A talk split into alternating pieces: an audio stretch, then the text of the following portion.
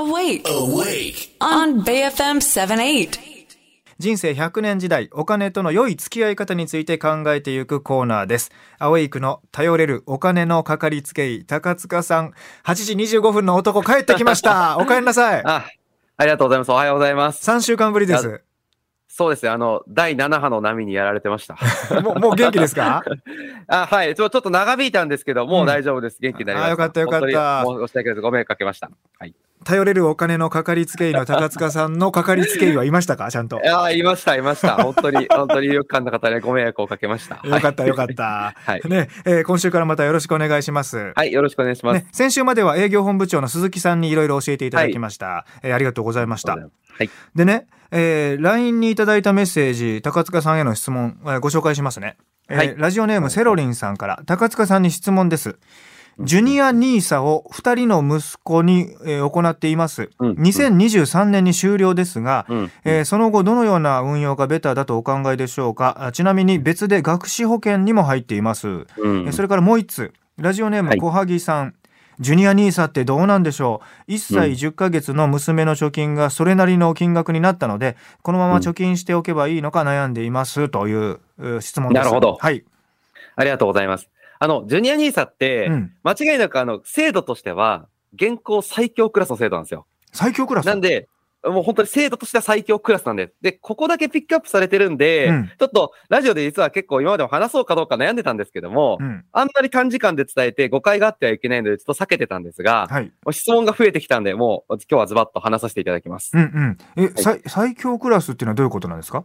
えっと、実際には1年間に80万円まで、株式とか投資信託とか、うん結構好きなものが何でも投資できて、うん。えっと、非課税が続くと、あの、増えた分に対する非課税枠が続くよ。まあ、制度なんですけれども、うんうんあの、2023年に廃止が決まってから、うん結構改定があってですね、それがなんかすごいか紙的な改定というか、お神がかり的な改定が多くて、はい。まずはあの、に本当は18歳まで下ろせないとか、まあちょっとあの、下ろしてしまうと結局非課税が消えちゃうよとか、うん。いろいろ縛りがすごい多かったものが、2023年廃止以降は、全部解約すると、そのまま非課税で、どの段階でも解約できるように変わるのと、はい。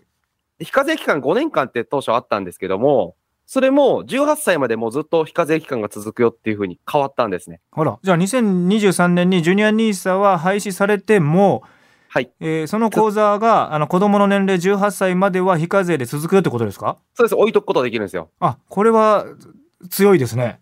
強いんですよ。なので、非課税枠としては最強クラスなんです。なの、で、すごい弊社でも駆け込みで、ジュニアニーサやりたいっていう相談、最近増えてはいるんですけども、うんうん一方で今日はちょっと注意点が2つあるので、はい。ちょっと2つをお伝えしていきたいと思います。はい。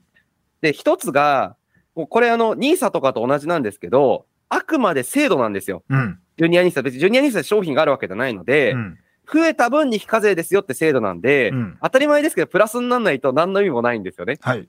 なので、中長期の投資を理解していくとか、株債券、投資信託のロジックを基本的なところを知るとか、うん要は投資の知識があって、初めてやりやす、やれるのがジュニアニーサ。まずこれが一つ目うんです。だから積み立てニーサみたいにとりあえずビールみたいに商品も絞られてるわけじゃないですし、何でも買えちゃうので、短期間でちょっとうんぬんして、あ、失敗したな、どうしようとかってやってると、多分失敗してだ、失敗するだけで終わっちゃう。はい。結構勉強してからやんなきゃいけないっていうのは、こんなに流行ってて大丈夫かなって逆に思うぐらい。です。はい。まあ、か詳しくなくてやっちゃうと、まあ大丈夫かなってとこですね、一つ目が。で二つ目が、これあの、ジュニアニーサって要は制度として最強だから、まずやろうよみたいなネットの記事も結構あるんで、うん。それで問い合わせすしてくる方もすごい気軽に来るんですね。うん。こんな非課税の枠あるんだったらこれも使っちゃわないともったいないみたいに思ってる方がいて。うんでも、これあの、二つ目として、お子さんのお金なんですよ、あくまで。はいジュニアニーサって。なので、お子さんの口座も作んなきゃいけないですし、なんかお父さんお母さんがなんとなく子供のとこに非課税枠あるから入れて、なんか車買いたくなったら自分で使おうみたいな思ってる人もいるんですけど、うん一切できないので、うん子供のお金なんで、はいもう子供にお金あげてるのと同じになるので、うん。そういうお金なんだよって認識をちゃんと持ってやることがすごい大事で、はい。そこはなんかあんまりこうネットとかでも注意してくださいとか書いてないので、なんか非課税ですごいよってとこだけがピックアップされて、2023年まで、あの、この神がかり的な制度が続く、急げみたいな記事がすごい多いんで、うん注意していただきたいかなと思います。子供の名前で開設した専用の口座を使いますということで、例えば親御さんがね、えー積み立て NISA やってます、年間40万まで、えーそれとかは NISA で120万まででやってて、えーもっといけるんだったら子供の口座使っちゃおうぜ、あみたいな。そうそうそうそのノリで行くのはダメだよってことですよね。そうなんですよ。そのノリの人がすごいあまりに多いんですよ。うんうん。逆にそれが結構記事とかが煽ってるんで、こんな制度使わないのもったいないよみたいな。だから NISA よりそっちを先にやった方がいいのかみたいに聞いてくる人もいるぐらいなんで、うんうんいや、NISA はあなたのお金です。あの、ジュニア NISA はお子さんのお金ですっていうところが大きな違いなので、はい。でこれは本当に意識していただきたいかなというふうには思います。まあ、本来は、あの、ジュニア NISA というのは小さな子供の持ってるお金をしっかりと運用して、その子たちがまあ18歳とかえー成人する頃に、えー資金になってるようにっていうのが目的のものですから、はい。間違った使い方はしないでねってことですね。そうです。そういった用途できちっとやっていただくんだったら、で投資の勉強もありきでやるんだったら、すごくいい制度になるんで、はい。あの、ぜひ活用していただきたいかなとは思いそう、ます。間違っても大人が子供の口座を使って損失を出しまくる、え損しまくるみたいなことだけはやめてくれと。は あそうです。あの、自分のために使うっていうのは、もうそれはあの、普通に制度として NG なので、い。それは注意してください。そうですね。で、先ほどいただいた質問で言うと、えージュニア NISA を2人の息子でやってると。うんうんで、うん終了した後の運用のはどうしたらベターだというお考えですかってもうことれこなんで。は本当に、なんかその制度があくまで終わるってだけなんで、まあ中長期で別に同じように、例えば、まあそれに変わるような、普通に一般口座で普通に運用して、あ、特定口座で普通に運用してもいいと思いますし、うん。あの、普通にそのまま証券口座で、あの、課税かかる枠で運用しててもいいと思いますし、はい。あの、わざわざこの制度が終わったから、例えばポートフォリオ変えようとかは、私は必要ないと思ってねい、ます。で今あるものである程度うまくいってるんであればもう置いとけばいいわけですよね。そうです。非もうあくまで中残るんで。はい。中長期で見ないと意味がないので、うん短期的に、こう、例えば非課税額終わったから、じゃあ、なんか、例えば最近クラスにスイッチしようとか、うんそういうのはいらないですね。もうあくまで、あの、自分のライフプランによって変わるところなので、そこは。はい。あともう一つの質問でね、1歳10ヶ月の娘の貯金がそれなりの金額になったので、貯金しておいていいのか悩んでますって、ジュニア NISA ってどうなんでしょうということなんですけど。これは娘さんの預金なんで、ぜひやっていただいていいかなとは思うんです。はいただ、一方で、さっき話して、ちょっと投資の勉強は絶対していただきたいかなと。そうですよね。やれば何でも増えるわけじゃないんで、はい。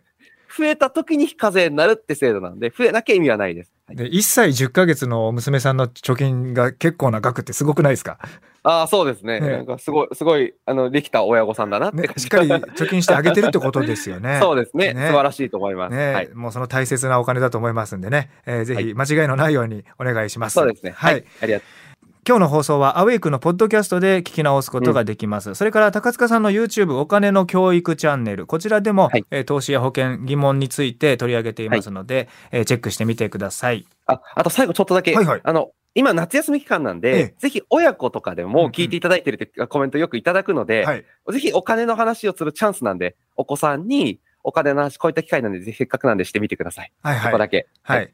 なんか高塚さんをきっかけにね、あの、あの高塚さんっていう人は何言ってんの？みたいなところからね。そうですね。あの、中学生向けに、あうんの、授業も去年やりましたけども、はい。あの、事前にいただいた質問とかでも、なそのお金の仕事ってどんな仕事なんですか？とか、うんお大人になるまでどんなこと知っておけばいいんですか？って、中学1年生でも結構そういった質問、事前質問でもいただいてるぐらいなんで、はい。気になることとか、小学校高学年ぐらいになってくると、やっぱり知っといた方がいいことあると思います。はい。はいアウェイクの頼れるお金のかかりつけ医、フィナンシャルクリエイト代表取締役高塚智博さんでした。ありがとうございまた。はい。はいまた来週お願いします。はい、お願いします。